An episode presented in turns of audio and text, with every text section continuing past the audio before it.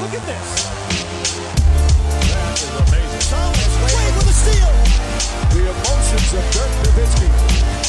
What he's always dreamed of. Hoping to have another chance after the bitter loss in 2006. Watch this play.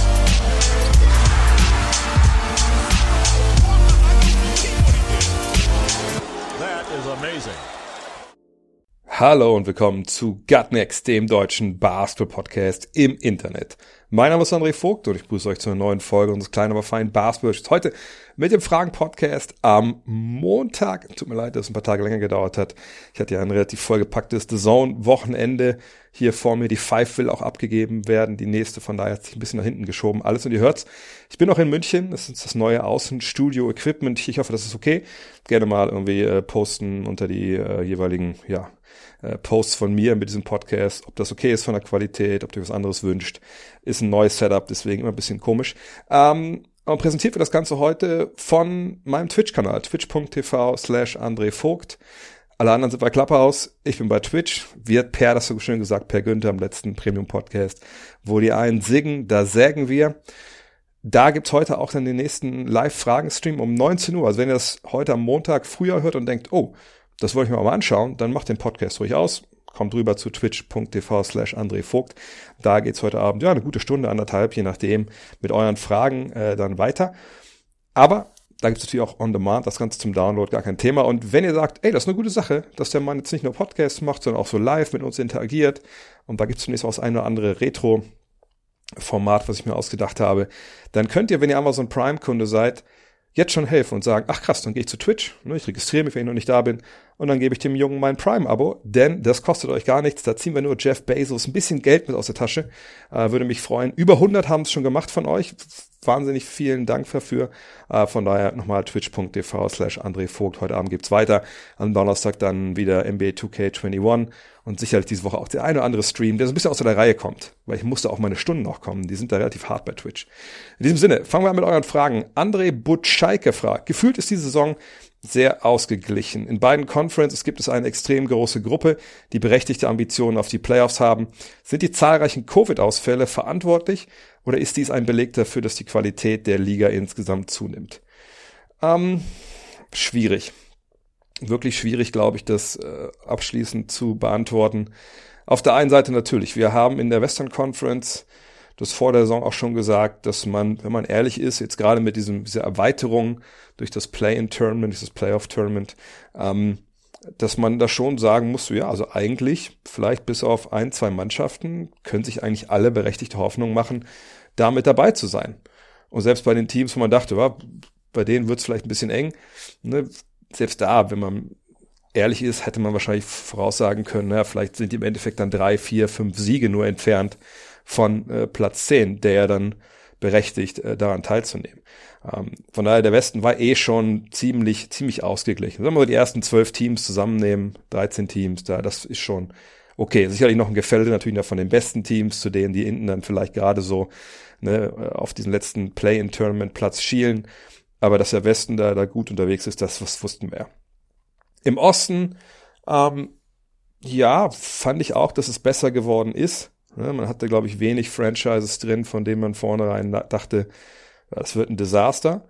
Und wenn man ehrlich ist, momentan ähm, zwei von denen, von denen man dachte, so richtig geil wird's nicht werden, eben Cleveland und New York, die machen es derzeit sehr, sehr gut, ja, spielen beide 500er Ball, also acht Siege, acht Niederlagen, ähm, kommen beide, obwohl, nix mittlerweile acht und zehn, ähm, kommen beide über die Defense, ja, was natürlich äh, Gewinn bringt, ist gerade in so einer Phase von so einer Saison früh, wo es kein großes Trainingslager gab, wo manche Teams ewig lange nicht zusammen Basketball gespielt haben, dass da die Offensive ein bisschen hinterherhinkt, wenn man das defensiv dann auch richtig gut macht. Äh, das ist ja eigentlich klar. Ähm, von daher, ja, im Osten ist es schon ein bisschen enger zusammen, als man das vielleicht dachte. Washington, dass die hinten da auf Platz 14 rumkrebsen, hätte man auch nicht gedacht. Da hat natürlich Covid jetzt richtig zugeschlagen.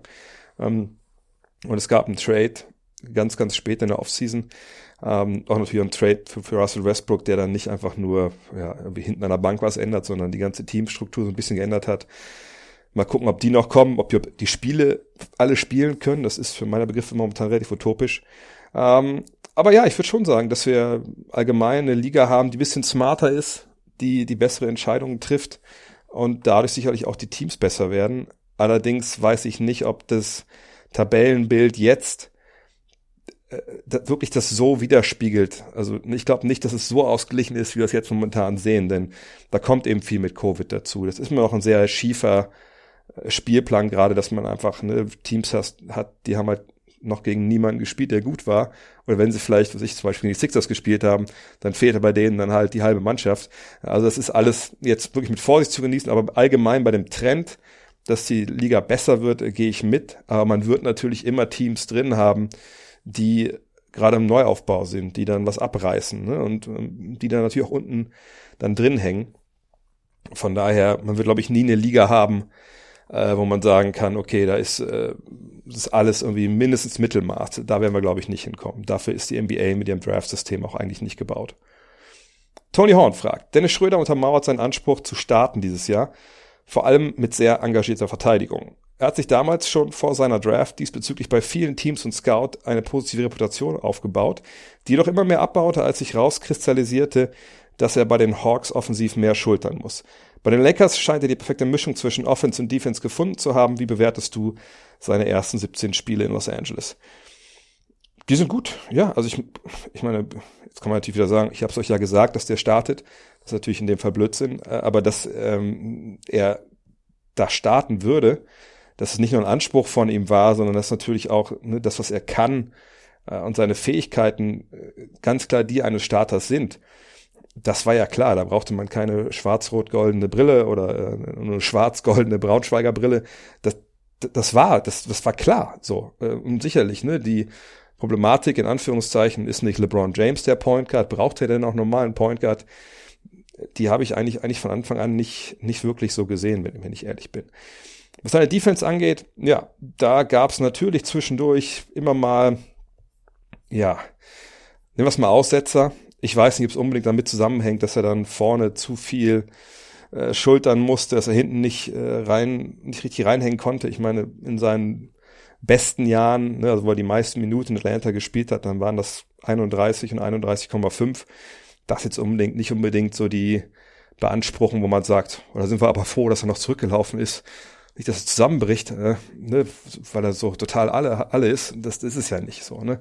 Also ich, ich denke eher, dass man da vermuten sollte, dass ähm, 2016, 17, das war das erste Jahr, wo, wo er mehr gespielt hat und dann im Jahr drauf, dass es dann eher so war, dass da in Atlanta so langsam die Lichter ausgingen, äh, im Sinne von, ne, man hat jetzt dann nicht mehr den Anspruch gehabt, äh, Conference Finals oder so, man hat zwar im ersten auch die Playoffs erreicht, aber das waren auch stellenweise komische Truppen dann mit Tim Hardaway und Dwight Howard dabei. Ähm, ich, ich glaube, es war eher so ein bisschen das Ding, dass da vielleicht Defense nicht so ganz oben auf, auf der Agenda stand bei, bei Dennis, weil er einfach zeigen wollte, ne, jetzt hier im Angriff, da, da verdiene ich mein Geld. Ähm, defensiv war das, waren die Teams natürlich noch gut unter Mike Budenholzer. Ähm, ich glaube einfach, dass er erst im ersten Jahr da hat schleifen lassen, im zweiten Jahr waren sie defensiv dann auch schlecht. Aber da, sagt, dann ging auch langsam schon die Klappe runter. Ähm, das war einfach, also würde ich einfach so interpretieren, ganz klar auf ihn zurückzuführen, dass er da andere Schwerpunkte gesetzt hat. Äh, und nicht, weil er einfach erschöpft war, sondern weil es vielleicht auch im zweiten Jahr vor allem egal war. Ähm, auf der anderen Seite, ne, man sieht dann immer so Highlights oder in dem Fall Lowlights und extrapoliert auf die ganze Saison. Und sicherlich gab es da klare Schwächen, ähm, aber man sieht ja auch nicht jedes Spiel. Von daher, vielleicht ist es dann auch ein bisschen überinterpretiert. Aber dass es da auf jeden Fall einen Rückschritt gab, das ist klar. Also das, das haben ja auch viele geschrieben damals. Das war ja auch klar zu sehen. Bei den Lakers jetzt äh, würde ich sagen, dass der Hauptgrund dafür, dass er jetzt, und das war ja auch in, in Oklahoma City schon so, dass er jetzt da ein bisschen engagierter ist oder viel engagierter ist, ist einfach das Umfeld.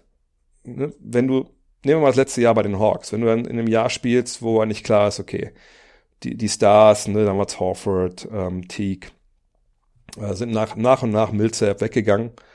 Und du weißt, diese großen Ansprüche, die du vielleicht zwei Jahre vorher hattest, wir wollen in die Finals, sind einfach nicht mehr zu erreichen. Ne? ist einfach unrealistisch.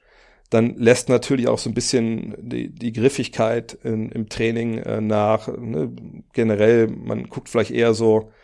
Was ist für, was ist für mich eigentlich drin? So, und dann gibt's auch nicht mehr diese institutionelle Kontrolle, dass ein Team sich selber pusht, im Defensiv auf absolut Top-Level zu kommen. Das hast du aber natürlich bei den, bei den Lakers, aus verschiedensten Gründen. Du hast den absolut wahrscheinlich krassesten Leader, den wir haben in der NBA mit LeBron James. Ähm, du hast ein Star-Duo mit ihm und mit Anthony Davis, die natürlich unglaublich viel Respekt einfordern. Und du hast eine Mannschaft, die gerade Meister geworden ist, also die ja weiß, wie es funktioniert. Und die sich ja von Anfang an unter Frank Vogel als Defensivteam nicht nur hat charakterisieren lassen, sondern eben das auch gelebt hat. Ja, das stand von Anfang an auf der Fahne. Ey, wenn wir Erfolg haben wollen, dann muss es über die Verteidigung kommen. Wir wollen das beste Defensivteam der Liga sein. Und wenn du als neuer Spieler reinkommst, gilt auch für Montrezl Harrell zum Beispiel, oder auch für Marc Gasol, wo man das dem nicht sagen muss, Defense ist ja dessen Kernkompetenz, dann äh, verstehst du wahrscheinlich relativ schnell, okay, also wenn ich hier spielen will, dann geht's über die Defense. Das ist auch hier Usus, jeder macht das. Und dann, dann ziehe ich natürlich mit und, und gebe Vollgas, frag vielleicht noch mal ein paar Dinge, ne? wie sollen wir das eigentlich verteidigen in der, der Situation, was kann ich besser machen, was du vielleicht bei einer Mannschaft, wie gesagt, wo es ja nicht so äh, um, die ganz große Fleischtöpfe gehst, eben vielleicht nicht machst. Von daher, ähm, ja, er spielt das hinten viel, viel besser als zuletzt. Aber ich würde nicht sagen, dass es eine, eine, eine Balance ist, die er da finden muss, sondern das ist einfach der Anspruch, den die Lakers an sich haben. Und wenn du in so einem Teamgefüge drin bist, dann wirst du automatisch besser in dem Sinn, dass du halt ne, 100% da hinten rein, dich da reinhängst. Und das ist längst nicht bei jeder Mannschaft so. Und ich denke, er wird seine Verlängerung bekommen jetzt an dem Termin, wo es halt geht. Er wird sicherlich dann auf die nächsten paar Jahre auch bei den Lakers sein. Da bin ich mir relativ sicher. Serjoscha Michaeli fragt, was ist los mit Zion Williamson? Bricht ihm seine katastrophale Verteidigung sein Genick, karrieretechnisch? Welches Potenzial hat er jetzt, wo wir genügend Spiele gesehen haben? Ähm, naja, hat, haben wir denn genügend Spiele gesehen? Damit können wir vielleicht mal anfangen. Ähm, wir haben bisher in seiner Karriere 38 Partien gesehen. Ähm, natürlich verteilt auf quasi auf drei Saisons, wenn wir ehrlich sind, also auf vor dem Abbruch vergangenes Jahr, dann Bubble und dann jetzt. So, also so muss man es, glaube ich, erstmal natürlich ganz klar aufschlüsseln. Dann haben wir ihn in Duke gesehen, 33 Spiele, gerade also fünf Spiele mehr gemacht als damals in Duke. Da war er ja auch zwischendurch mal verletzt, glaube ich, wenn ich mich richtig erinnere.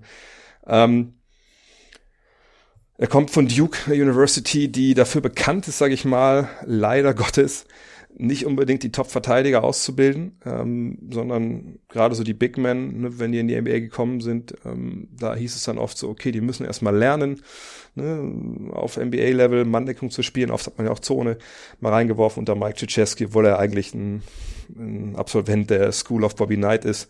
Sicherlich haben die auch Manndeckung gespielt, aber ne, versteht, was ich meine.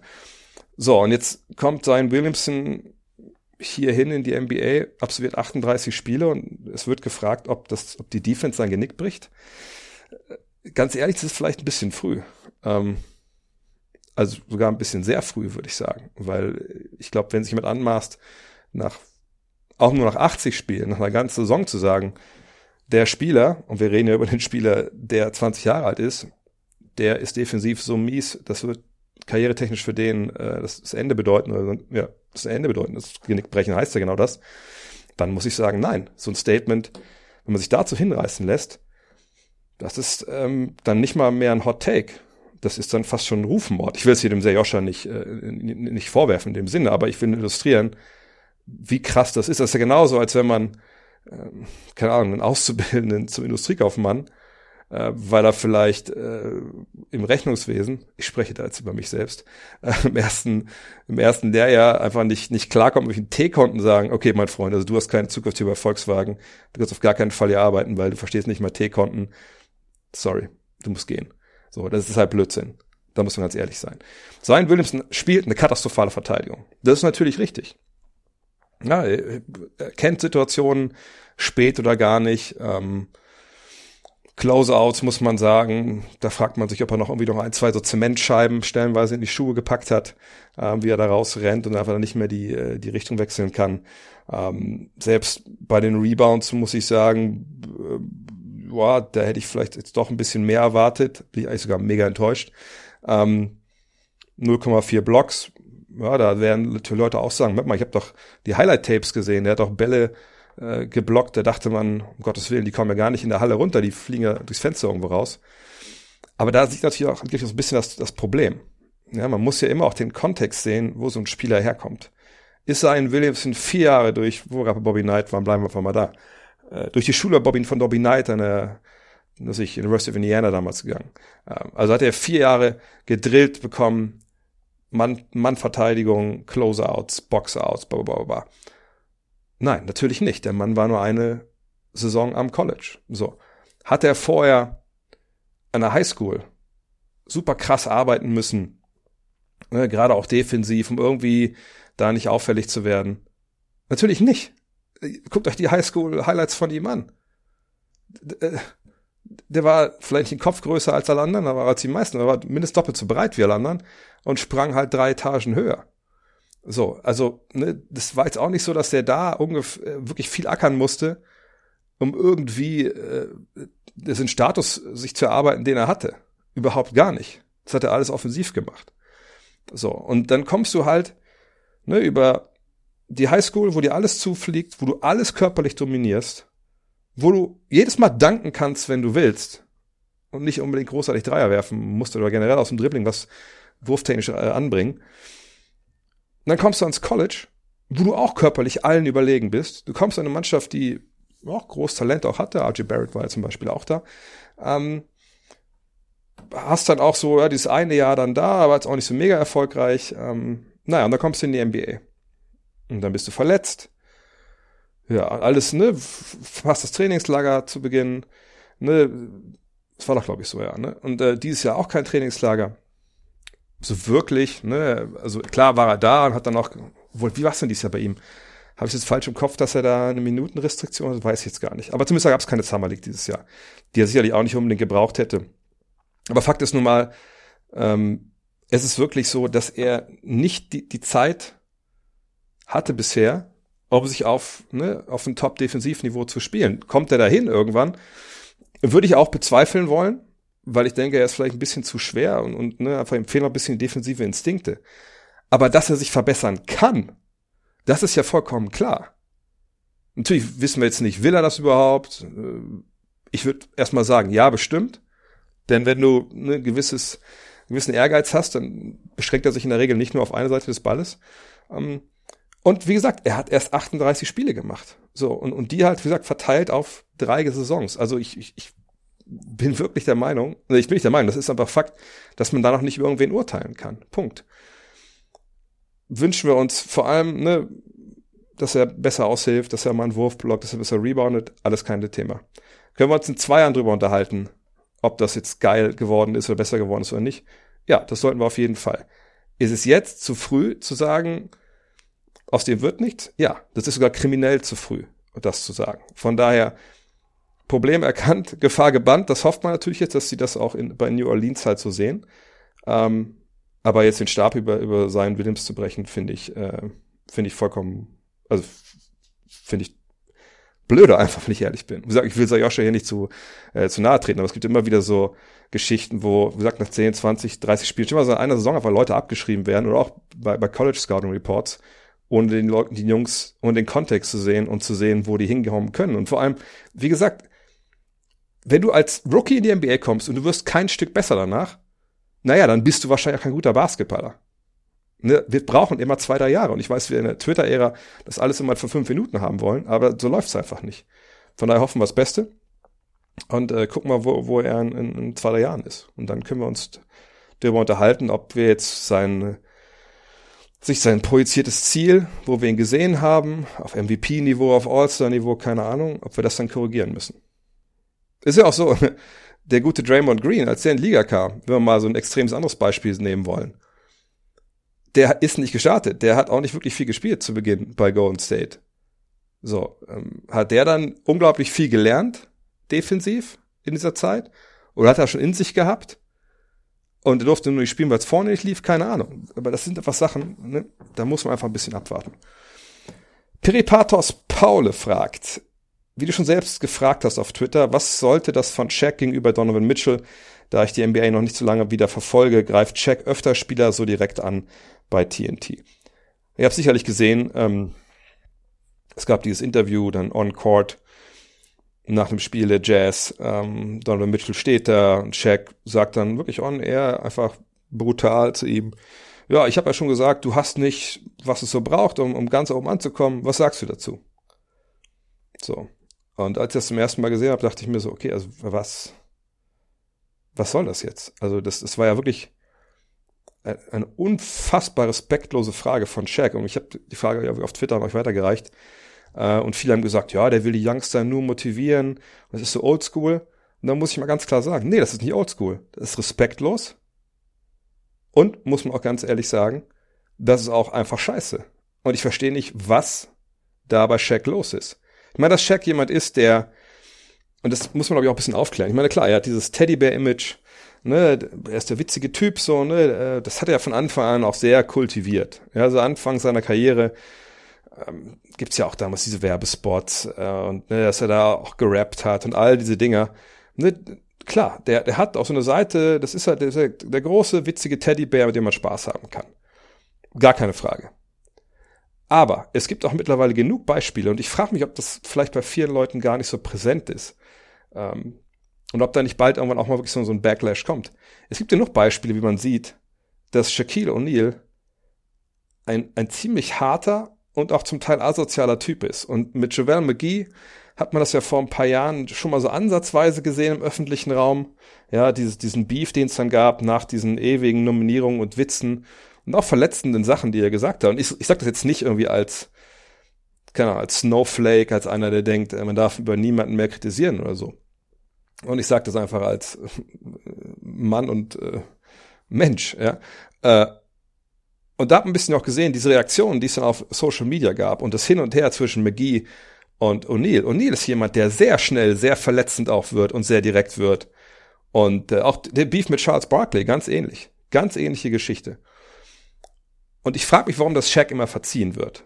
Es ist nicht so, dass ich den überhaupt gar nicht mag. Versteht mich nicht falsch. Es ist nicht immer alles nur eins oder null. Sondern ich verstehe nicht, warum er nicht mehr Backlash bekommt für diese Ausfälle, die er hat. Weil A hatte das nicht nötig. B bringt das gar nichts. C ist er nicht dabei, irgendwen zu motivieren. Das ist, es gab mal einen Fall vor Jahren, da habe ich Paul Breitner mal gesagt, vor der, ich glaube vor der WM 90, was, was nimmt der Bundestrainer hier Rudi Völler mit, äh, der ist over the hill, bla bla bla bla bla. Und dann, äh, keine Ahnung, wie viele Tore Völler dann geschossen hat bei der, bei der WM. Jedenfalls war er dann echt gut unterwegs und danach hat Paul Breitner auch gesagt, ja, ich wollte ihn nur motivieren. Nein, Mann, du hast Scheiße erzählt, versuchst irgendwie jetzt deinen Kopf aus der Schlinge zu ziehen. So, und bei Shaq, wir sollten dann nicht äh, in dubio pro reo anbringen, weil einfach wir mittlerweile genug wissen über Shaq und über die Sachen, die er so sagt. Und wenn er sich hinstellt und einem Jungen mittlerweile auch schon Abo All-Star sagt, du hast nicht, was es braucht, um Meister zu werden, dann muss man sagen, wenn ich jetzt so eine Mitch gewesen dann muss man sagen, Alter, fuck you, ist mir scheißegal, was du sagst. Du warst über Jahre ein fetter Penner, den Kobe Bryant zum Titel getragen hat. So. Ne, ist es auch unfair? Natürlich. Aber das ist dann so gleiches mit gleichem Vergelten. Und von daher, Shaq, ich, ich finde das desaströs. Ich, also ich würde mich schämen für TNT, wenn da nicht zumindest intern irgendwas gesagt worden wäre äh, zu ihm, um ihn wirklich da ein bisschen wieder einzufangen. Weil es ist auch nicht so, dass Shaq da die Ultra-Analysen anbietet, Abend für Abend. Ich weiß, dass diese Show auch dafür nicht gemacht ist. Aber wenn er jetzt glaubt, er müsste halt, was weiß ich, für jeden Klick äh, oder für irgendwie jeden, jede Unzahl Aufmerksamkeit solche Dinger da raushauen, da muss man ganz klar sagen, er macht sich da wahrscheinlich wirklich einiges gerade kaputt. Und gab ja auch genug Äußerungen von, von anderen Profis, auch über andere Fälle mittlerweile, äh, wo man auch ganz klar sieht, dass der Respekt vor Shaq ähm, da extrem gesunken ist. Und wenn ihr auch wissen wollt, wie, wie hart Shaq auch formuliert, äh, dann guckt ihr einfach mal an, was er auch über, vor ein paar Jahren über Kobe Bryant gesagt hat. Und danach war dann auch mal wieder alles Buddy Buddy und Bruder Bruder. Ähm, wie gesagt, er hat da zwei Seiten und die eine Seite hat man ganz klar gesehen, das ist wirklich keine schöne. Dave Star fragt, zwei Fragen zu den Mavs. Christoph Posingis kommt erneut nach langer Verletzung zurück. Mir reicht es trotzdem nicht, wenn er nur ab und an das Potenzial andeutet. Ist er nicht als Nummer zwei zu schwach? Kann Luca der Luca werden, den viele in ihm schlummern sehen, wenn der Dreier nicht massiv besser wird? Also sogar zwei Fragen. Ähm, vielleicht erst zu Luca. Natürlich hilft ein besserer Dreier, da müssen wir jetzt drüber reden. Ähm, dann öffnet sich für ihn nochmal eine ganz andere Tür, durch die er dann in die Zone ziehen kann. Ähm, aber ich denke, also statistisch glaube ich jetzt nicht, dass da großartig noch was kommt. Klar kann man erwarten, dass er 30, 10 und 10 auflegt. Ob das realistisch ist, ist eine andere Frage. Ähm, aber natürlich, ja, wenn du 7,2 Dreier pro Partie nimmst und du triffst noch nicht mal 28 Prozent, dann lässt du da gerade bei den Punkten einiges liegen. Aber Luca ist, ist Luca. Wenn Luca jetzt nicht mehr, Lukas 1 ist, das ist ja Jahrhunderttalent. Wenn der jetzt da bleibt, wo er jetzt ist, dann ist das trotzdem vollkommen okay. Ja, also dann ist er trotzdem einer, der, der wahrscheinlich am Ende Hall of Fame äh, einzieht, ein paar MVP Awards gewinnt und natürlich irgendwie auch in der Konversation ist, der keine Ahnung 20, 30 besten Spieler aller Zeiten. Aber bis dahin ist noch äh, eine Menge Basketball zu spielen. Was Porzingis angeht, ähm, er bringt 20 und, und 9, so, ne? Plus knapp zwei Blocks, äh, 1,2 Assists. Ähm, ist das jetzt äh, zu wenig? Ich sag mal so, für mich, wenn ich Porzingis sehe und jetzt würde ich immer noch, das ist ja bei Porzingis irgendwie immer, dass man denkt, okay, vielleicht noch ein bisschen mehr sich angucken von dem, denn gerade kommt aus Verletzung zurück man muss mal abwarten, wann er wirklich im Rhythmus ist. Ne, man hat bei ihm, gibt man immer so, oder zumindest gibt es mir, dass man sagt, okay, Benefit of the Doubt, wir warten mal, äh, wie es da weitergeht und wir, wir gucken mal. So. Aber die Zahlen sind ja ungefähr die gleichen wie, wie vergangenes Jahr. Äh, ne, Wurfquote ist ein bisschen schlechter von der Dreierlinie. Dafür ist aus dem Zweierbereich viel, viel besser. Ja, fast bei 60 Prozent. Da müssen wir beobachten, ob das jetzt wirklich haltbar ist bei ihm.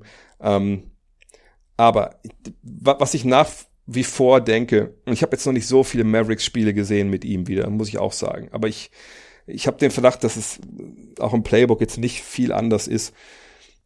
Was ich von Anfang an dachte, eigentlich wie er eingesetzt wird und was passiert, ist, dass man sicherlich bei ihm ne, ab und an mal paar von den Aktionen sieht, wie sie eben Dirk Nowitzki gelaufen ist. Ne? Was ich mal vom High Post, es muss ja nicht mal der Low Post sein. Ne? Pick and Pop, diese ganzen Nummern hat man ab und an vergangenes Jahr gesehen, gerade so Pick and Pop, ne, das Two-Man-Game mit Luca hat sich ja dann auch etabliert, als äh, Paul dann verletzt war. Dieses Jahr ne, muss man ein bisschen abwarten. Auch da denke ich, dass er erstmal noch, noch wieder reinkommen muss.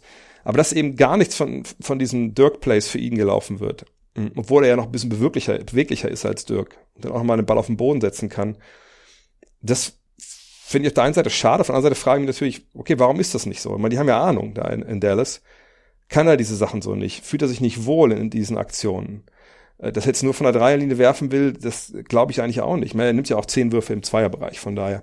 Ähm, ich, also ich würde mir auch mehr wünschen. Und ich denke, die Personale Christoph Posing ist es eine, die sicherlich auch jetzt mittelfristig ähm, im Endeffekt den Erfolg, zumindest den frühen Erfolg der Ära Doncic in, in der das bestimmen wird. Denn ähm, ist er wirklich derjenige, der dir auch die Buckets holen kann, wenn Luca sitzt oder wenn Luca halt gedoppelt wird. Ne? Also ist er derjenige, der auch mal dann ne, ein Spiel übernehmen kann zwischendurch.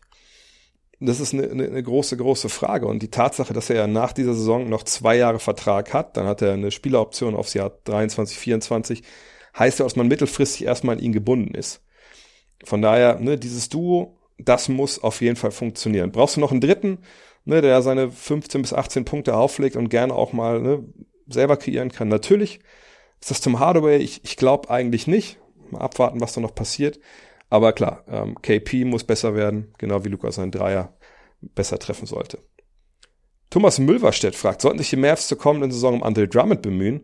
Meiner Meinung nach haben sie auf der Setter-Position Nachholbedarf. Porzingis spielt ja lieber auf der 4 und ist sehr verletzungsanfällig. Ja gut, also man kann jetzt, glaube ich, Drummond nicht als ähm, wirklich ein 1 zu 1 Ersatz für Porzingis sehen. Das ähm, wäre eine Katastrophe, wenn wir ehrlich sind, für, ähm, äh, für die Mavs, wenn man jetzt sagen würde, okay, pass auf, äh, Porzingis ist jetzt äh, verletzt, keine Ahnung, ähm, da haben wir jetzt aber den Drummond, das, das passt schon. Das sind ja ganz, ganz andere Spielertypen. Das muss man nochmal ganz, von Anfang ganz klar sagen. Ne? Also Drummond kein Wurf, offensiv muss man sagen, auch, auch erheblich eingeschränkt nicht durch, durch irgendeine Rolle, die er spielen muss oder ne, was irgendwelche Systeme, die reingepresst wird.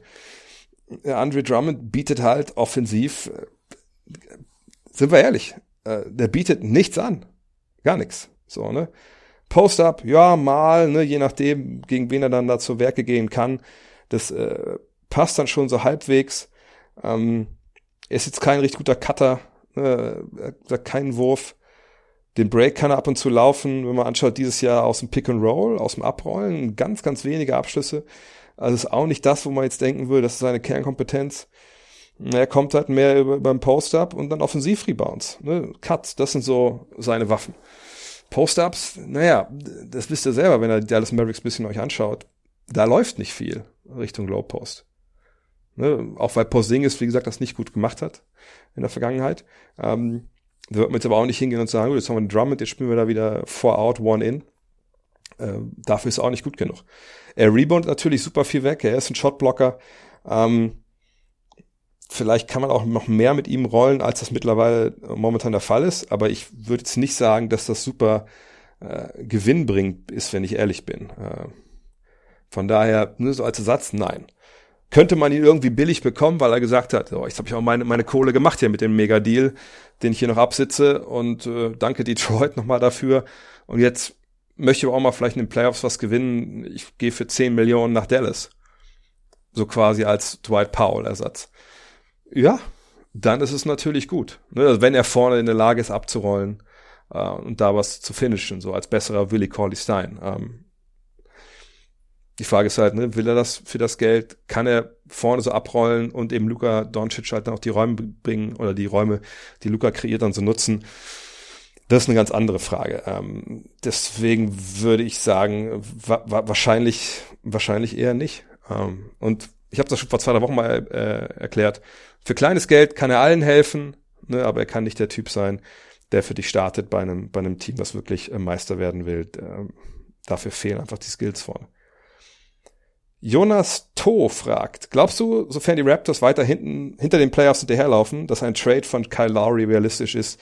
Mit seiner Qualität in dem auslaufenden Vertrag wäre er für einen Favoriten sicher eine gute Ergänzung. Kyle Lowry ist für jedes Team äh, eine tolle Ergänzung, das ist gar keine Frage. Nur Kyle Lowry verdient dieses Jahr 30 Millionen Dollar. Und ihr wisst das, wenn ihr öfter hier reinhört, wenn ich über dem Salary Cap als Mannschaft und ich will jemanden mir ins Team holen per Trade, und der ist in dem Fall kostet ja 30 Millionen Dollar, dann muss ich äh, auch ungefähr 30 Millionen Dollar wegschicken. So, ne, diese 30 Millionen Dollar, die dann bei Toronto ankommen, wenn die nicht nur diese Saison bezahlt werden müssen, sondern nächste Saison, naja, dann muss es entweder Spieler sein, wo dann Masai Ejiri sagt, ja, da bin ich aber froh, dass wir die haben, könnte Kyle, Kyle Lowry gerne verpflichten. Aber warum würdest du denn dann zwei Spieler abgeben oder drei oder was weiß ich, wie viele, ähm, ne, die gut sind, die dir auch helfen könnten für Kyle Lowry? Also da muss ja schon ein extremes Loch auf der Eins haben und äh, extrem gut besetzt sein auf anderen Positionen, dass du halt dann ne, 30 Millionen an Gehältern rausschicken kannst. Denn das werden ja gute Jungs sein.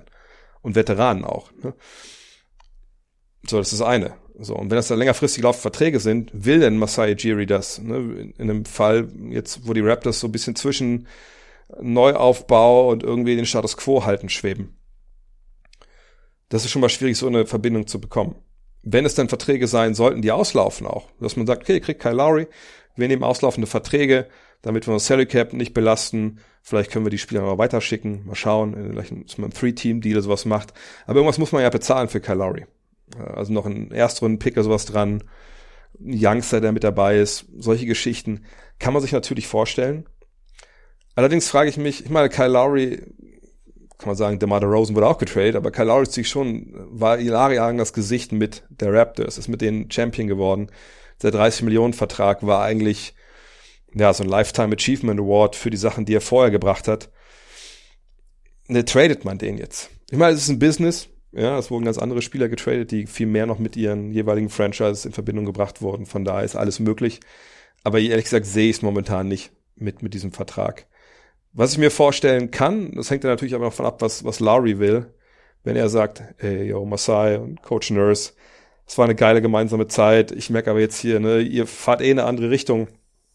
Ich habe nicht mehr so viele gute Jahre. Der Fred macht's auf der Eins ganz gut. Wie sieht's aus? Können wir nicht im Buyout uns irgendwie einigen? Die ganzen 30 Millionen brauche ich dieses Jahr auch gar nicht. Komm, machen wir 25 draus. Und dann äh, gehe ich, keine Ahnung, wo er hingeht. Das kann natürlich sein, aber dann kann ja keiner in den Kopf von Laurie reingucken, was, was er da wirklich vorhat. Aber dass er jedem Team helfen könnte, das ein Point Guard braucht, das ist vollkommen klar. Meli Ayhan Suvari fragt, also ohne LaMarcus Aldridge und DeMar DeRozan haben meine Spurs ein Rating von plus 32, mit den beiden minus 12. Und nee, mit, nee, mit LaMarcus Aldridge minus 12 und mit beiden minus 7. Sollte man deiner Meinung nach die beiden für die Zukunft traden? Auch da wir einen ähnlichen Punkt. Zwei Veteranen, ne, auslaufende Verträge. Was kriegt man für die? Äh, ich glaube nicht, dass da eigentlich großartig was drin ist. Die verdienen jetzt zwar keine 30 Millionen, aber ist jetzt auch nicht so, so super weit weg, als dass man jetzt sagen könnte, ja, da, da kommt, gibt uns den Erstrunden-Pick und äh, dann ein Spieler, der ebenfalls ausläuft und dann ist es, ist es okay. Der Rosen verdient 27,7 Millionen, Aldridge 24, ich würde noch Rudy Gay mit reinnehmen, äh, mit 14,5 und auch noch vielleicht sogar Paddy Mills mit 13,5. Die sind, glaube ich, irgendwo alle zu haben irgendwo aber auch alle nicht zu haben. Denn die Zukunft beginnt, das ist jetzt ein starker Satz, die Zukunft beginnt in San Antonio äh, im kommenden, in der kommenden Offseason. Ne, man hat, außer jetzt den, die ich gerade genannt habe, hat man nur noch DeJounte Murray, der ja schon seinen Vertragsverlängerung unterschrieben hat, der im zweistelligen Millionenbereich verdient. Ansonsten sind alle entweder Rookie-Verträge oder Jakob Pöltl, der so acht, neun Millionen bekommt für die nächsten zwei Jahre dann noch. Heißt, da kommt es auf jeden Fall äh, in der Offseason zu einem ziemlichen Umbruch. Es sei denn, man hält die ganzen Veteranen, ja, Aldridge 35, Gay 34, DeRozan 31, Mills 32, kann ich mir aber nicht vorstellen. Paddy Mills, denke ich, ist noch derjenige, der am ehesten noch bleibt, dann, weil er einfach wahrscheinlich Spur for Life ist. Aber die anderen drei, bin ich mir sicher, dass die sich einem Favoriten anschließen werden. Und ähnlich wie bei Lowry, vielleicht sogar schon Richtung Buyout-Season. Wer weiß. Ich glaube nicht, dass man die getradet bekommt so Trades während der Saison sind auch eigentlich nicht so das Ding der Spurs. Ne? Klar, Kawhi Leonard war da, ähm, war da so eine, in dem Sinne eine Ausnahme, dass sie einen Star getradet haben. Ähm, aber das war ja auch, wenn ich mich richtig erinnere, nicht während der Saison, oder? Äh, von daher, ich würde eigentlich eher darauf setzen, wahrscheinlich, außer die Spieler wollen das wirklich, dass man ne, das bis zum Ende durchspielt, dann werden die alle Free Agents, die können hingehen, wo sie möchten, ne, kriegen noch eine goldene Uhr. Äh, und dann fängt man bei den Spurs endgültig neu an ähm, mit den Youngstern, die man schon hat und guckt, wann man draften kann, guckt, ob man Free Agents bekommt, die interessant sind. Und dann gibt's da den, den Neuaufbau. Ähm, aber was kriegst du vielleicht für die? Kriegst du Picks? Will man sie überhaupt traden? Äh, bin ich gespannt. Aber dass die nicht mehr Teil der Zukunft sind, das ist eigentlich vollkommen klar, denke ich. Philipp Blum fragt, denkst du, die Wizards werden die Saison weiterhin so katastrophal verteidigen? Das bringt doch junge Spieler auch nicht weiter, oder? naja, Philipp, das ist jetzt, also ich glaube nicht, dass die Wizards da eine großartige Wahl haben momentan, was für die Verteidigung angeht. Also erstmal müssen die erstmal eh gucken, dass sie wieder Basketball spielen. Das war ja auch jetzt nicht unbedingt so super easy für die äh, zuletzt. Ne? Da sind ja eine Menge Spiele aufgrund äh, von Kontaktverfolgung etc. ausgefallen. Ähm, aber klar, ne, es war ein Defensivrating Platz 29. Gut, mit den Zahlen muss man vorsichtig sein äh, zu Saisonbeginn und gerade wenn so wenig Spiele absolviert waren, jetzt wie bei den Wizards, aber ähm, bilden natürlich trotzdem den, den Ist-Zustand ganz gut in dem Fall ab. Es ist, es ist eine junge Truppe, so. Äh, sie haben auf den großen Positionen, muss man glaube ich auch relativ klar sagen, niemanden, der mal so die Fehler auf dem Flügel nachhaltig ausbügeln kann. Ja, das ist auch äh, für Robin Lopez, das, ist, das hat er auch nicht so richtig drauf. Ja, andere Big Men haben eher andere Qualitäten. Man hat jetzt nochmal nachgebessert, Big Man technisch. Ähm, Alex Len ist gekommen, nachdem er in Toronto entlassen worden war und Jordan Bell hat man nochmal geholt, der ein bisschen Athletik mitbringt. Das wird auch jetzt nicht die Lösung sein. Ähm, da, da müssen wir alle uns, uns ja mal ganz, ganz ehrlich und aufrichtig in die Augen gucken. Aber es ist, es ist nicht die Wahl. Es ist nicht so, dass die zum Training kommen und sagen, ja, wir könnten jetzt bessere verteidigen, aber ah, come on, ey, versuchen zum Angriff. Der Angriff läuft halbwegs. Und das ist, es ist ja nicht so. Sondern du hast in dem Kader einfach das, ne, aus welchen Gründen auch immer, auch weil vielleicht Alternativen gefehlt haben, vernachlässigt. Du kannst auf den Coach zeigen und sagen, jo, sag mal, ey, wir wissen, dass alle junge Leute sind hier, aber ein bisschen besser könnte es aber schon laufen. Das kann man sicherlich auch. Frage ist natürlich, ne, wie arbeiten die im Trainerstab? Tun die die richtigen Dinge und es kommt nur nicht an oder, ne, oder die Spieler, die Youngster können es nicht umsetzen? Ähm, das ist eine, eine Problematik, die man natürlich von außen, wo man immer die Resultate sieht, man sieht nicht den Weg ne, zu diesen Resultaten. Also ich meine das Training, ne, die Ansprache etc. Das müssen halt ganz andere Leute äh, beurteilen und vor allem Tommy Shepard, der der General Manager da ist und der Trainerstab. Aber es ist nicht so, dass die da irgendwie vor einer großartigen Wahl stehen. Kann es gut sein, dass Washington das Team ist, was so Richtung Trading Deadline die Liga am, am grundlegendsten verändern kann? Ja. Wenn Bradley Beal zum Beispiel sagt, ja, das habe ich mir jetzt echt anders vorgestellt, so als ich hier verlängert habe. Ich wollte echt äh, Wizard for Life sein, aber wenn das Leben, was ist das für ein Life hier? Ne? Ich würde ganz gerne jetzt mal woanders hin. Klar, dann bricht auf einmal da alles auseinander, man, man kann ihn traden, man stellt sich vielleicht für die Zukunft auf. Ähm, das müssen wir aber abwarten. Fakt ist natürlich klar. Das meint man, wenn man so Kultur immer in den Raum wirft. Wenn du eine Kultur hast, wo es keine Verantwortlichkeit gibt, ne, wo man kann es verteidigen oder auch nicht, ist eigentlich relativ egal. Ähm, kümmert keinen so richtig. Äh, wenn man Spiele verloren hat, ja, geht mal nach Hause, morgens ja das nächste. Ne, wenn die Kultur im Keller ist, das bringt natürlich junge Spieler auch nicht weiter. Ähm, aber wie gesagt, da können wir nur von draußen drauf schauen und sehen, die verteidigen halt nicht gut. Ähm, muss man jetzt eben die Schlüsse ziehen, aber das machen, wie gesagt, andere. Das machen wir, nicht wir hier bei Gut Next. Andy W. fragt, den Bulls fehlt eindeutig Playmaking. Was ist, weit ist da nicht die Lösung?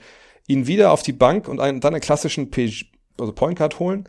Was würdest du den Bulls empfehlen? Und die Veteranen der Bulls für die Zukunft traden? Mit dem aktuellen Kader nur zu schwach für die Playoffs und zu gut für einen hohen Pick.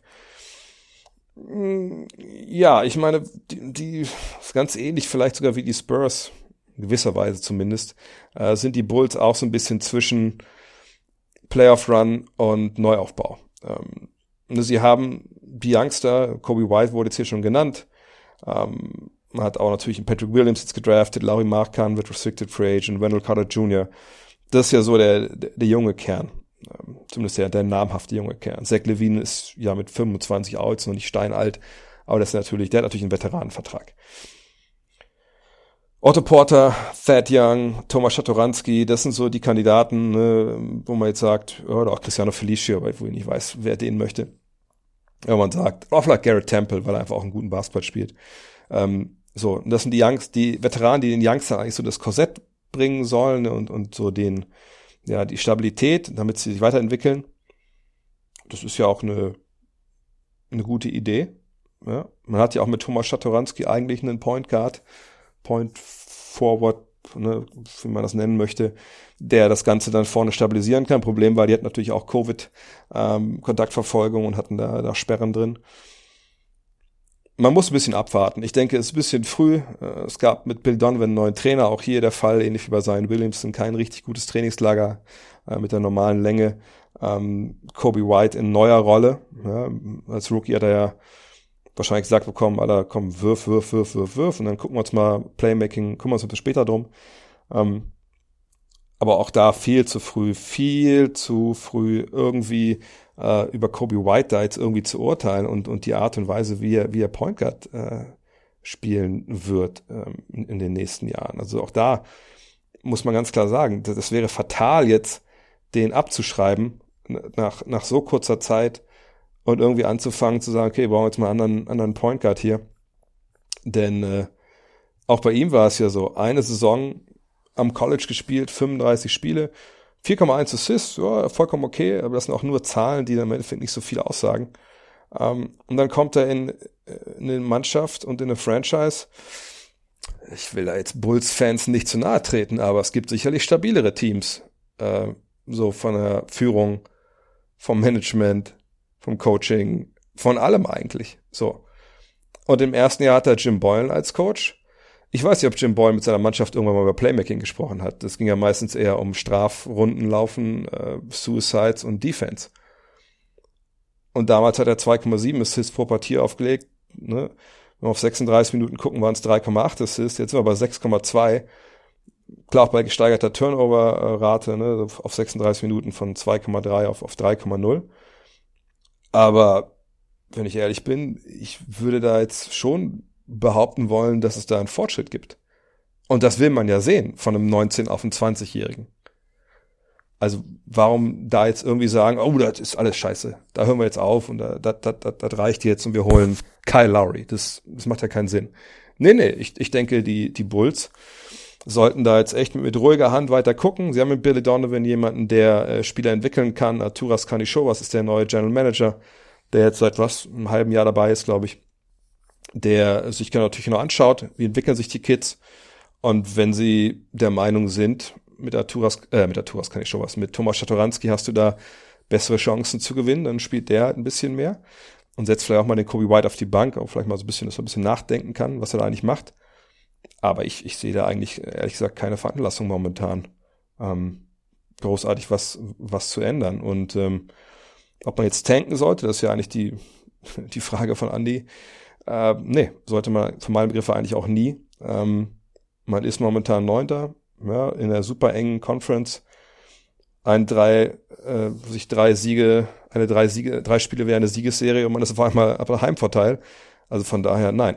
Teams werden auch besser, genau wie Spieler. Von daher ruhige Hand und gucken, dass man alle aus dem Covid-Protokoll rauskriegt.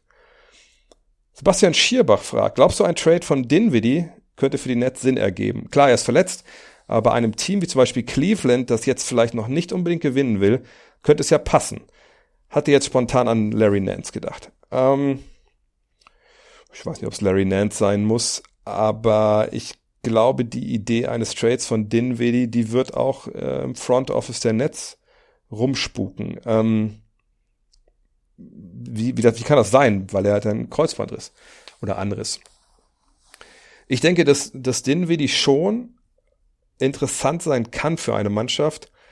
Ähm, die natürlich müssen die so ein bisschen äh, gamblen wollen, ja, weil sie sagen, okay, ne, der hat Kreuzbandriss, äh, sicherlich ist der auch nicht zu haben für, für ein Apfel und ein Ei, also muss schon ein Spieler sein, der eigentlich hel hilft und dem auch zum Beispiel im Titelfavoriten, wie sicher die Brooklyn Nets, denke ich mal, auch sehen, helfen kann. Naja, und dann ähm, musst du auch noch so drauf sein, dass du sagst, okay, wir traden für den, der wird Restricted Free Agent, äh, der wird äh, eventuell Free Agent, nicht Restricted, ähm, kann aber per Spieleroption noch ein Jahr dranhängen. Also müsstest du eigentlich erstmal mit dem sprechen und sagen, ey, wie sieht's denn aus? Ähm, hast du denn Bock, ähm, nächstes Jahr bei uns zu bleiben, dich zu empfehlen? Wenn ja, traden wir für dich. Wir haben hier eine Rolle für dich. Du musst halt nur sagen, ja, bleibe ich noch ein Jahr dran und dann gucken wir halt. Und wenn du dann ablieferst, dann kriegst du das Geld von uns. Ja, das sind natürlich Gespräche, die eigentlich nicht geführt werden können, mehr oder weniger, aber das kann man ja alles äh, über Umwege machen. Ähm, aber das kompliziert natürlich die ganze Situation. Ähm, von daher, ich würde es eher unwahrscheinlich finden, dass Dinwiddie äh, weggeht. Auf der anderen Seite, wenn, dann ist das genau der Weg, den ich gerade skizziert habe. Ähm, und wer weiß, vielleicht ist auch eine Mannschaft, die irgendwie einen Spieler loswerden will, der einen längerfristigen Vertrag hat und denen es dann relativ egal ist, ob Dinwiddie dann bleibt oder nicht. Andererseits, ne, bei 12 Millionen, die Dinwiddie oder 11 Millionen, die er jetzt verdient, kann ich mir jetzt nicht vorstellen, dass eine Mannschaft einen Spieler hat, der drei, vier Jahre das Geld verdient, wo man jetzt Handy über Kopf zusammenschlägt und sagt, was ist das für ein schlechter Deal, der muss unbedingt jetzt weg. Weil normalerweise in der Preisklasse, ich will nicht sagen, es dir egal als Mannschaft, aber ne, da willst du sicherlich mehr als vielleicht dann nur, nur Cap Space für haben. Von daher, ich, ich bin gespannt, ähm, vielleicht gibt's auch so medizinisch ein paar Updates von denen, wie die dann zwischendurch, die dann auch vielleicht so ein, so ein Trade äh, beschleunigen können. Aber ich denke, das passiert jetzt momentan nicht und jemand wie Larry Nance schon mal gar nicht, weil der macht momentan echt einen super Job in, in Cleveland. Und warum die einen jungen Power Forward abgeben sollten, der einfach echt momentan abliefert, das erschließt sich mir eigentlich ehrlich gesagt gar nicht. Zumal hier auch ein paar Guards haben ne, mit äh, Saxon und Garland, die eigentlich so ein bisschen die Zukunft der Mannschaft sein sollen. Ja, Faye fragt, wie muss die Taktik der Nets bezüglich der Defense gegen Anthony Davis und LeBron James in einem potenziellen Finale gegen die Lakers sein, damit Brooklyn Erfolg haben kann. Die Frage habe ich nur mit reingenommen, weil ich, also die Frage habe ich so oder so ähnlich bestimmt zehnmal bekommen. Und ich möchte das vielleicht ne, jetzt für alle beantworten. Das können wir nicht, da können wir nichts zu sagen jetzt. Also natürlich kann ich jetzt eine halbe Stunde hinsetzen und äh, philosophieren, äh, was man defensiv alles machen kann. Aber genauso kann ich euch erzählen, was da auf dem Fluchtplan hier an meiner Hotelzimmertür steht und wie man hier am schnellsten aus dem Ding rauskommt, worauf man achten muss, ne, wenn es wo brennt. So, also sprach, äh, sprich, es ist total blödsinnig, darüber jetzt zu reden, wenn wir ehrlich sind. Also ich will dem Jahr auch jetzt gar nicht zu nahe treten. Es geht einfach nur das generell darum. Es lohnt sich nicht jetzt, solche Gedanken anzustrengen, wie kann das denn sein? Also zumindest nicht für uns. Ne, wenn Sean Marks sagt, ah, ich bin guter Hoffnung, dass wir dieses Jahr die Finals erreichen, ich, lass uns mal überlegen, was machen wir eigentlich, wenn wir gegen Joel Embiid spielen müssen? Was machen wir eigentlich, wenn wir gegen AD und LeBron spielen müssen? Wen können wir denn holen? Denn darum geht's. Wen können wir holen? Das ist mit der Mannschaft jetzt, die sie jetzt haben, ziemliches, äh, ja, Himmelfahrtskommando ist, gegen solche Teams anzutreten in den Finals. Das ist klar. Ne? Defensiv ist da einfach zu viel im Argen. Aber wir wissen als Fans, als von draußen Beobachter nicht, wer spielt überhaupt in den Playoffs? Ne? Wer ist im jeweiligen Kader? Bei den Lakers können wir davon ausgehen, da wird sie nicht so viel tun, aber bei den Nets, wer kommt denn noch dazu? So. Und erst wenn wir das wissen, lohnt es sich auch darüber zu sprechen, okay, wie würde das denn vielleicht jetzt aussehen, wenn die gegeneinander spielen? Oder fehlt da was? Also Richtung Playoff Preview, da würde man vielleicht so ein bisschen sich da jetzt beschäftigen wollen, wenn man weiß, wie die Kader zusammengestellt sind. Und dann, wenn wir jetzt im Podcast sind, vielleicht auch dann Richtung ja, Finals Vorschau. Ne, wir gucken mal die Matchups an, wir gucken uns mal die Taktiken, taktischen Geschichten an. Aber jetzt darüber zu sprechen, spekulieren, ist eben genau das und es bringt einfach auch niemanden weiter. Sicher Leute, die das machen. Aber ich finde, das ist, das ist wirklich nur Hot Take und, und einfach heiße Luft und wie gesagt, geht ja schon los, wenn jetzt Javel McGee zum Beispiel kommt ja, was jetzt ja kolportiert wird per Trade, dann will ich nicht sagen, dass das schon die krasse Antwort ist darauf. Natürlich ist er das nicht. Ähm, aber dann ändert das wahrscheinlich mal eine ganze Menge, als wenn du wüsstest, okay, die haben wirklich nur DeAndre Jordan, ähm, Claxton und, und, und Durant und, und Perry oder sowas. Ne? Also von daher, da haben wir noch ein bisschen Zeit. Aber wenn, wenn, das, wenn, der, wenn die Frage eigentlich darauf abzielt, zu fragen, haben die eine Chance jetzt? Nee, eine Chance hätten die nicht, defensiv. Also ich bin sicher, wenn, wenn die Lakers jetzt heute gegen, heute gegen die Nets antreten wirken in den Finals, dann wird das ein 4 zu 1. Ein Spiel ballern sie sich zusammen, äh, die Nets, aber sonst äh, haben sie da eigentlich keine Chance, meiner Meinung nach, gegen Lakers Team, was sich kennt, was eingespielt ist, was vorne wie hinten richtig abliefert. Und eben physisch sie einfach überpowern kann. C. -Punkt fragt. Kevin Porter Jr. zu den Rockets. Wie bewertest du den Trade? Ja, das war ja ein Trade, der jetzt kommen musste, auch glaube ich auch den also den, den Rahmen, ne, Kevin Porter Jr. gegen, was war es, ein Zweitrunden-Pick, der war eigentlich auch klar. Ne, Kevin Porter sich ein bisschen daneben benommen, als er gemerkt hat, er, sein Spind wurde fortbewegt oder Torian Prince gegeben ähm, und sein Spind war auf einmal da, wo die Rookies sind, die nicht spielen. Ja, hat er, hat er wohl ein, zwei Worte verloren in der Kabine, die so ein bisschen härter waren. Da war klar, dass das war's. Hat ja auch Probleme gehabt, so ein bisschen im richtigen Leben. Und jetzt haben die Rockets einfach gesagt, und das wundert mich, dass es die Rockets sind. Ich dachte, dass andere Teams auch noch mit vorstellig werden würden. Aber die Rockets wohl gesagt, hey, also spielen kann der Junge ja. Wir holen uns den jetzt einfach mal für quasi keinen Gegenwert. Draftpicks haben wir ja genug. Ähm, und wir schauen einfach, ähm, was aus dem ist, was aus dem wird. Können wir den irgendwie zurückholen in diese Welt? Kann ein produktives, kann ein produktives Teil einer Mannschaft sein. Gucken wir einfach mal. So. Ist wie ein Lotterieticket. So. Und das haben wir jetzt gemacht. Und kann man vollkommen nachvollziehen, gute Idee. Tut keinem weh. Wenn er nicht funktioniert, hallo, Guangdong Southern Tigers. Le Schrock fragt, sollte RJ Barrett weiterhin Dreier schießen oder lieber wie Ben Simmons komplett darauf verzichten? Ja, trifft momentan unter 30 Prozent, ich glaube 25 oder so. Ähm, aber hatte auch früh in der Saison, glaube ich, drei, vier, fünf Spiele, wo echt in Folge gar nichts ging. Auch mit relativ hohem Volumen. Zuletzt war das wieder besser. Ich glaube, so die letzten sieben, acht Spiele so über, also 31, was natürlich auch nicht gut ist, Prozent. Aber natürlich, er ist jemand, der, der einen Wurf hat, ähm, was mich ein bisschen, äh, bisschen negativ stimmt, ist auch aus dem Catch and Shoot auch überhaupt gar nicht trifft. Aber wer weiß, vielleicht ist auch gerade eine Verletzung, die er irgendwie durcharbeitet oder so.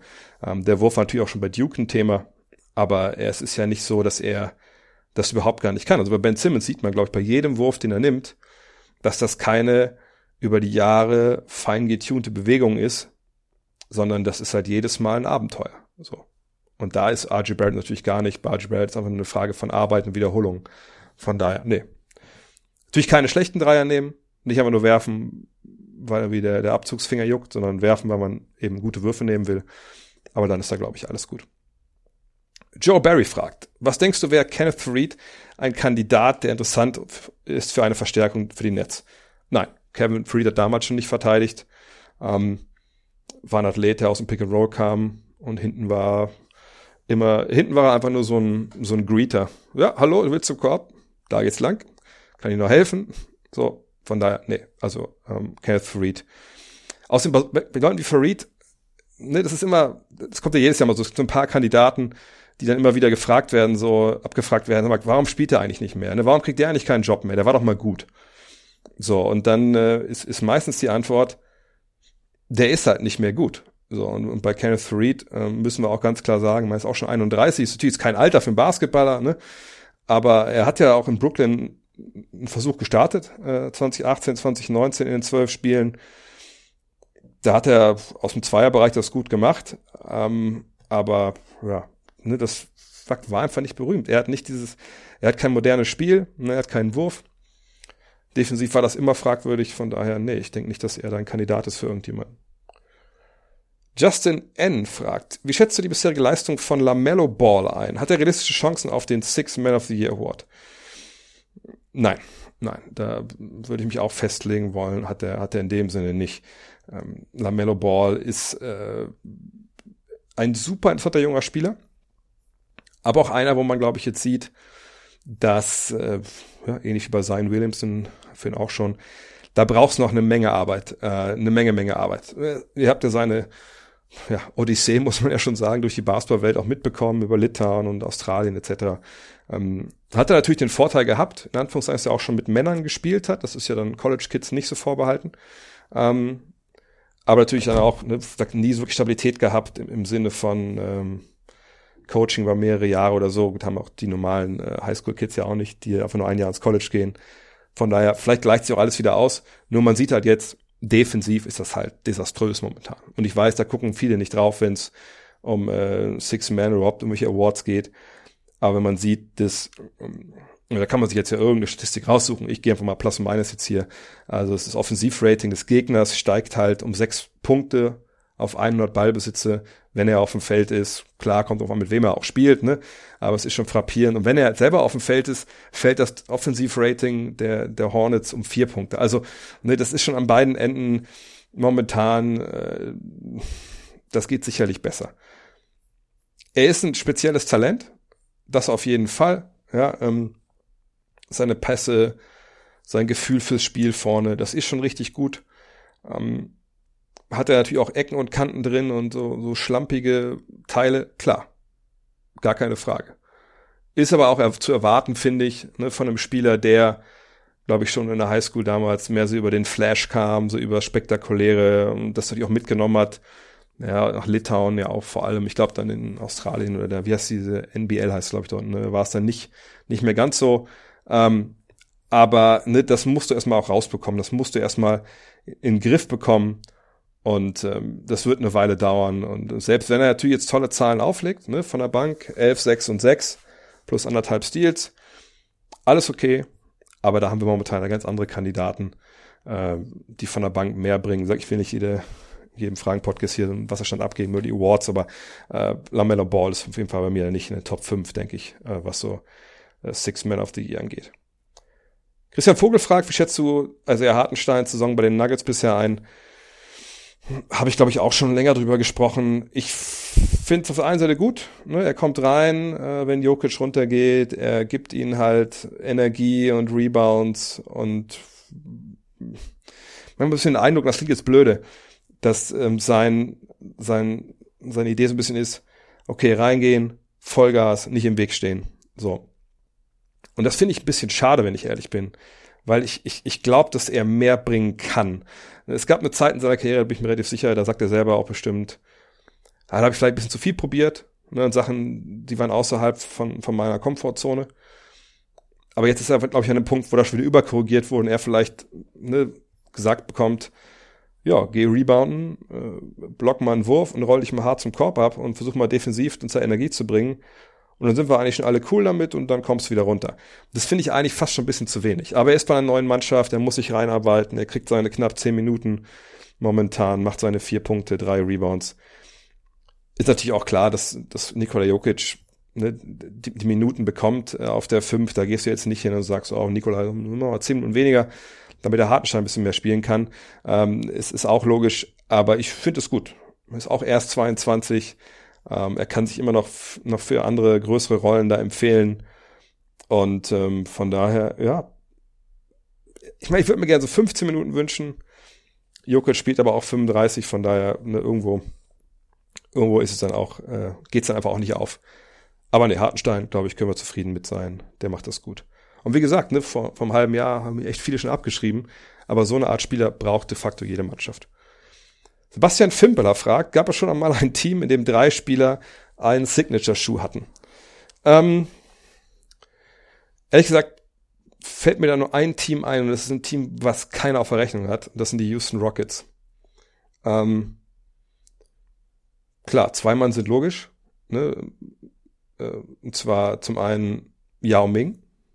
Damals, glaube ich, von War das Nike oder Reebok? Weiß ich jetzt gar nicht mehr genau. Ich glaube schon Nike, ne? Natürlich Tracy McGrady. Wahrscheinlich gab es sogar mehrere Teams, wo das so war.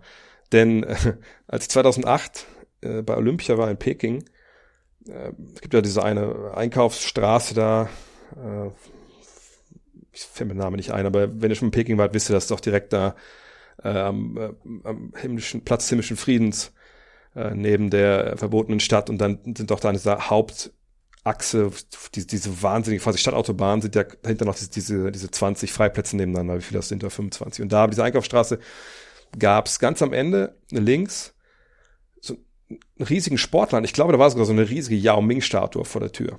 Und ähm, ich weiß nicht, damals da rein bin. Und äh, unten waren so Nike und Adidas und ähm, so, umso höher man da gegangen ist, so wie, wie so ein Karstadt. Ne? Und wenn man hochgefahren ist, das nächste Stockwerk, dann kam dann halt so ein Ant One und sowas. Und ich glaube, im dritten Stock auf einmal waren das so Marken, die ich in meinem Leben noch nie gehört. Heute weiß ich, Li Ning, ähm, Peak, ne, die chinesischen Marken. Und ich war echt ein bisschen von den Socken, dass da auf einmal äh, stand da ein Aufsteller von Louis Scola. Und ich habe ein bisschen gestutzt, was, was soll das denn? Und der hatte seinen eigenen Signature-Schuh. Und Shane Battier hatte seinen eigenen Signature-Schuh. Und ich so, hä? Und dann habe ich erst gecheckt, dass die von irgendwelchen China-Marken halt ihren eigenen Schuh hatten. Und dann habe ich damals einen Kollegen gefragt, bei dem ich da gepennt habe, und der meinte, ja gut, klar, ne, das ist halt diese Strahlkraft von Yao gewesen, dass wenn du mit Yao zusammengespielt hast und es auch nicht total blind warst, dann wurden die da vorstellig, auch natürlich um diesen Markt so ein bisschen reinzukommen und haben gesagt, ey, wie sieht's aus? Äh, hättest du nicht vielleicht Bock, von uns einen eigenen Schuh zu bekommen? Naja, und dann haben die Leute das halt bekommen. Damals, die Rockets auf jeden Fall, hatten dann alle einen Signature-Schuh. Aber die, die Bulls fallen mir da auch ein. Ähm, es gab, klar, den Jordan, es gab einen Pippen-Schuh, es gab von Rodman ja den von, von Converse den Schuh. Ähm, danach müsst ihr jetzt ein bisschen überlegen. Signature-Schuhe sind mittlerweile ein bisschen, weil die waren noch nie wirklich inflationär unterwegs. Aber das sind die beiden, die mir jetzt einfallen äh, auf Anhieb. Momentan haben wir es aber auch. Kyrie natürlich mit, mit Harden und mit Durant. Ähm, wir werden sicherlich auch bei den, obwohl hatte Clay Thompson schon von Anta seinen eigenen Schuh, ist ja auch so eine chinesische Marke. Wenn das so war damals, hatte er einen Steph Curry und Kevin Durant. Ähm, Kevin Love hat ja nie einen eigenen Schuh gehabt, deswegen waren, sind die Cavs da raus. Äh, aber vielleicht hat, vielleicht hat J.R. Smith auch irgendwie einen eigenen Schuh in China gehabt und da hatten die Cavs das auch. Also von daher gab es schon ein paar Teams, die das hatten. Markus fragt, Butter beide Fische, mit welchen Kollegen kommentierst du bei The Zone am liebsten, beziehungsweise was ist dein Lieblingsteam zum Kommentieren? Ich denke am liebsten, aber das ist jetzt auch relativ eng beieinander, schon mit, mit Alex Stüter, war gestern ja wieder gemacht, nächste Woche Sonntag dann wieder. Ähm, einfach weil wir äh, auch privat auch ab und zu äh, ja, mal schreiben und so und kommt bei mir aus der Gegend. Ähm, das war der, mit dem ich damals allererste Mal kommentiert habe, mit dem ich am meisten noch ausgetauscht habe über die Technik etc. Ähm, also wie wir da, nicht über Technik, wie das übertragen wird, sondern wie wir das halt machen. Äh, von daher würde ich schon sagen, äh, ganz klar Alex. Aber es ist jetzt auch jetzt kein Riesenabstand. Also Lukas Schönmüller fällt mir gerade einmal, wer gestern, vorgestern auch gemacht haben, auch immer, auch immer Spaß, auch weil er ein riesen Warzone-Head ist und wir sind in den Auszeiten dann nur über Warzone unterhalten. Und dann werden immer so, ah, jetzt geht's schon wieder weiter, scheiße. Und dann reden wir über Basketball. Ähm, Flo Perch, äh, auch super gerne, witziger Typ. Martin Gräfe, wie gesagt, kenne ich aus, äh, aus Kölner Zeiten noch, auch weil er mit einem ehemaligen Spieler von mir, äh, den ich Coach habe, Grüße an den Macke, äh, gut befreundet ist. Ähm, Freddy Harder, natürlich ein absolutes Talent äh, in seinem Alter, wie er das schon macht, das ist einfach absoluter, absoluter Wahnsinn.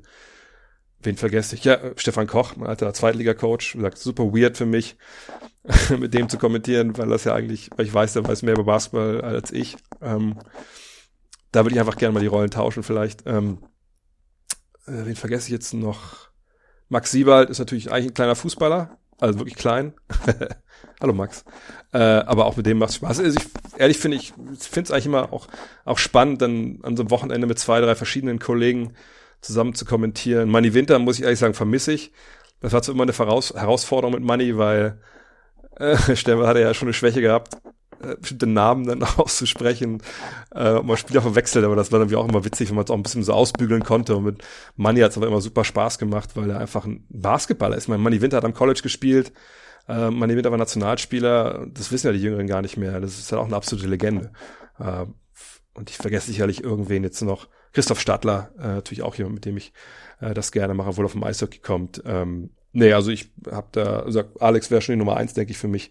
Ähm, aber ich bin auch ein leichter, leichter, äh, leichter, leichter, leichter, was denn überhaupt? Ich bin, bin, bin genügsamer Typ. Ich komme mit jedem zurecht. Ähm, Patrick Holzapfel, wieso bleibt die NBA in Unterbrechung in der Halle? Die NFL geht immer normal in die Werbung. Wieso ist das so im League Pass äh, oder war das mal anders? Das war mal anders. Also es ist, es ist jetzt ja nichts, was ähm, die NFL nicht kann oder so, sondern die NBA, und ich denke jetzt, ne, der Patrick spricht auf den NFL Game Pass an, habe ich jetzt persönlich nicht, weiß nicht, ob die dann immer in die normale US-Werbung gehen. Das war ganz früh am Anfang äh, der NBA auch so, dass wir die, die US-Werbung gezeigt haben, dann nicht mehr.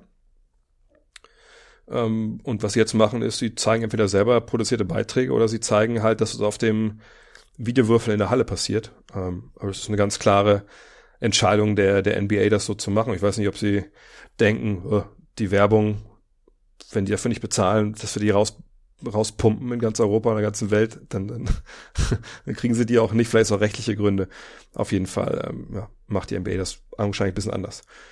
Kai Horge Oppermann fragt, äh, ich würde mich sehr freuen, ein paar Details zu den Saisonübertragungen zu verraten. Also ich die verrate, aber denke ich mal. Was ist da erlaubt, was verboten? Ich bin immer wieder überrascht, dass grundsätzlich nicht über das L-Bild gesprochen wird. Ist im Real Life okay, aber live ist es schade, gerade am Anfang, wenn das Spiel sich verzögert und wenn man richtige oder wichtige Trades besprechen könnte.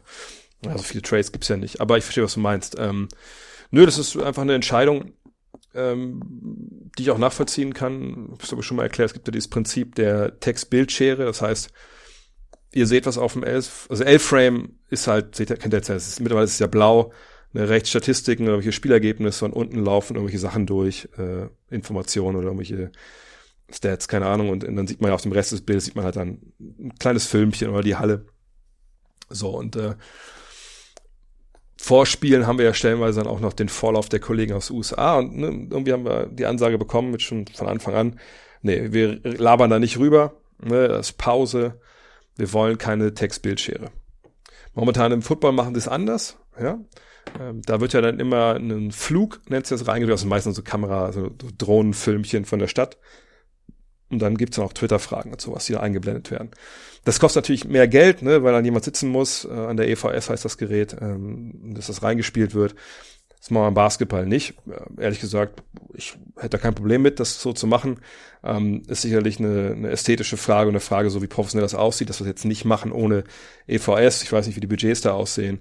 Aber solche Sachen, ganz ehrlich, das sind Wünsche, die könnt ihr alle äußern. Äh, auf Twitter oder so oder at the zone einfach tweeten oder mailen. Äh, die Kollegen haben da immer ein offenes Ohr für. Und ich glaube, im Football war es auch so, dass das da von den Fans so gefordert wurde, dass man sich da Gedanken macht, worum, wie können wir das umsetzen. Und wie gesagt, da müsst ihr einfach eure Power richtig, richtig reinhauen.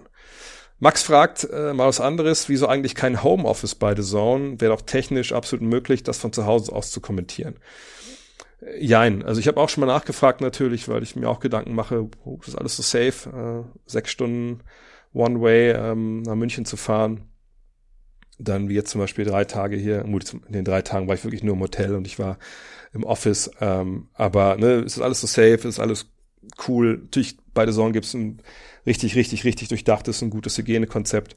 Da mache ich mir relativ wenig Sorgen. Ich bin eigentlich nur mit derjenigen Person, mit der ich kommentiere, dann ohne Maske, face to face. Um, und selbst da sind wir getrennt, machen das Fenster auf, etc. Um, aber klar, Homeoffice wäre ein Traum. Ne? Es gibt ja auch, ich glaube, Eurosport macht das bei Tennisübertragungen äh, von zu Hause ich, ich denke, dass es vor allem ein technisches Problem ist. Ja, wie kriegst du den Ton synchron von mir als Experte, vom Kommentator, der hier in München sitzt und dann muss ja alles, also das zusammen mit dem Ton aus der Halle ne, und dem Bild synchronisiert werden. Das geht alles über Leads, da ist die Technik, daraus dann zurück nach Deutschland. Ich bin ehrlich gesagt kein Experte. Wenn ihr mir morgen sagt, pass auf, wenn ihr 5000 Dollar oder 5000 Euro die Technik in den Keller stellst, oh, unser Keller, also mein Homeoffice, dann kannst du von zu Hause aus kommentieren, du musst nicht mehr nach München, dann nehme ich übermorgen Kredit auf und dann bezahle ich das und dann wird das gemacht. Amortisiert sich natürlich auch. Aber ich denke einfach, dass es da technisch zu viele Hürden gibt. Was ist, wenn WLAN ausfällt etc. oder LAN ausfällt, von daher. One can dream, aber bisher gibt es da keine Lösung. Gene Hackman, letzte Frage. Welche NBA-Journalisten, also aus den USA, magst du am liebsten und warum? Ich muss ehrlich sagen, dass ich in letzter Zeit super wenig lese, ähm, was aus den USA kommt. Ähm, ist einfach ein bisschen zeitbedingt auch, aber auch weil äh, ich momentan ja, ja fast jeden Tag irgendwie Content selber produziere und dann, wie gesagt, habe ich schon mal erzählt, versuche ich irgendwie mir nicht so andere Meinungen durchzulesen, weil dann man plappert unweigerlich was nach halt so. Auch wenn das vielleicht auch seine eigene Meinung eh vorher war. Ähm, ich meine, Zach Lowe ist natürlich weiterhin Gigant in dem Business. Ähm, ich, bei The Athletic gucke ich öfter mal rein, äh, schaue, was dann John Hollinger oder so schreibt, wenn er natürlich noch einen anderen Blick noch hat auf Dinge. Aber ich heißt nicht, dass ich mit dem jetzt immer 100% einer Meinung bin, aber das ist auf jeden Fall was, äh, wo, wo ich drauf schaue. Ich habe eine Menge Twitter-Accounts, denen ich folge, äh, wo ich gerne mal drauf schaue, äh, auch, auch gerade weil da taktisch Sachen besprochen werden etc. Ähm, ich guck, wenn es um äh, Spiele geht, oft auch in die Blogs von den jeweiligen Teams, damit man auch ein bisschen sieht, äh, was so äh, die Fanbases da bewegt. Aber wenn es wirklich um Journalisten geht, ähm, denen ich auch gerne zuhöre etc., dann muss ich sagen, dann ist für mich immer noch Tony Kornheiser und Michael Wilborn, ne, mit PTI habe ich ein paar Mal gesagt, das sind so für mich die, die ich jeden Tag halt höre. Ähm, Bill Simmons auch weniger und, und in der Regel auch dann nicht über Basketball. Obwohl ich nach wie vor denke, dass er da auch einen guten Job macht, sicherlich bei Bill Simmons. Bill Simmons ist halt Bill Simmons, da muss man klarkommen. Ähm, aber ja, das wäre so die, Liste, die eigentlich ja in dem Fall jetzt keine war. In diesem Sinne, vielen Dank fürs Zuhören. Sorry, dass es ein bisschen, ein bisschen, wahrscheinlich soundtechnisch ein bisschen anders war. Ähm, jetzt geht's gleich über zu Twitch, NBA, NBA twitch.tv slash André Vogt. Da findet ihr mich. Ich hoffe, ihr kommt vorbei. Lasst euch auch euer Prime-Abo da. Stellt mir eure Fragen. Ähm, ich hoffe, meine Stimme war vollkommen okay. Ist ein bisschen, bisschen Halsschmerzen habe ich. Äh, in diesem Sinne, dann hören wir uns vielleicht gleich auf Twitch oder wir hören uns am Mittwoch bei Rapid Reaction oder am Freitag beim Fragen-Podcast oder am Donnerstag bei Auf der Road auf der Straße zu Larry, dem NBA 2K21 Stream, den es ja jeden Donnerstag gibt. In diesem Sinne, bis zum nächsten Mal, euer André.